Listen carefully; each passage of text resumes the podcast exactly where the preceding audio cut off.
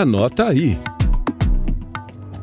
A cada verão, os moradores de Petrópolis, na região serrana do Rio, se assustam com as chuvas cada vez mais intensas. No fim do ano passado, na América do Norte, uma mega tempestade de neve provocou frio intenso e matou mais de 50 pessoas. A vazão das cataratas do Iguaçu está 16 vezes acima do normal e as passarelas por onde os turistas se aproximam das quedas precisou ser interditada. Em Contagem, na região metropolitana, o vento forte arrastou a cobertura metálica de um prédio por quase 200 metros. A casa do seu Jericolino foi abaixo.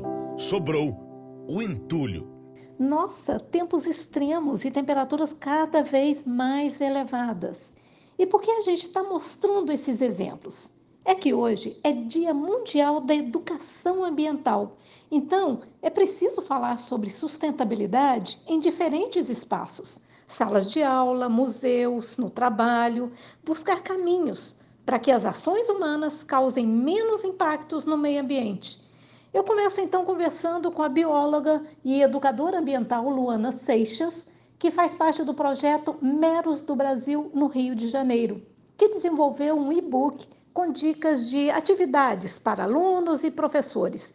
E o que a gente encontra nesse material, Luana? O e-book ele traz ferramentas, são mais de 40 atividades que nós estamos propondo de interação de crianças com o, o ambiente. Quando a gente trabalha a educação ambiental, a percepção desse ser com o meio ambiente, com a visão, a interação, trazer o meio ambiente para dentro desse ser humano, ele vai crescer com esses valores. Exato.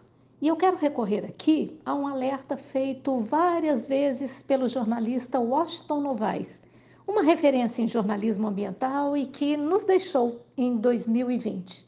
Mas ouça aí. A base da discussão é o conceito que está exatamente no nosso futuro comum, que diz que desenvolvimento sustentável é o desenvolvimento capaz de atender às necessidades das atuais gerações sem comprometer os direitos das futuras gerações, ou seja, sem você produzir uma depressão, digamos assim, nos recursos naturais, nos serviços naturais e tal. O TCE de Goiás também tem compromisso com o meio ambiente. Por isso, é certificado desde 2018 pelas normas ISO 14001, que trata da gestão ambiental.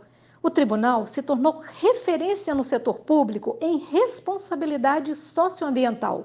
Não é isso, Marisa Faleiro? Você que é membro do Comitê de Sustentabilidade aqui do TCE? A educação ambiental no Tribunal de Contas do Estado vem sendo aplicada como um processo de construção e desenvolvimento do sistema de gestão ambiental desde 2018. Nesses últimos seis anos, foram implementados vários projetos com foco na redução de impactos ambientais negativos pelo uso de recursos naturais. Podemos citar, sim, algum deles, como a destinação correta de 100% dos resíduos gerados, já foram encaminhados mais de 3 toneladas para reciclagem. A instalação da nossa usina fotovoltaica, que supre quase inteiramente o nosso consumo de energia, um sistema de automação que regula toda a vida do prédio, como o melhor horário para ligar as luzes, o uso racional do nosso sistema de ar-condicionado, a detecção de vazamentos, que pode ocasionar tanto na rede hidráulica como no sistema de irrigação automatizada do jardim. E também a gente pode citar o uso de copos permanentes e canecas pelos servidores, abolindo todo o uso de copo descartável. Essa é uma grande ação que teve uma aceitação muito grande entre os servidores. O plantio de 5 mil mudas de árvores, entre elas muitas nativas, na recuperação de 26 mil metros quadrados de uma área totalmente degradada. Hoje é um bosque já consolidado com árvores que fizeram a recuperação ambiental dessa área.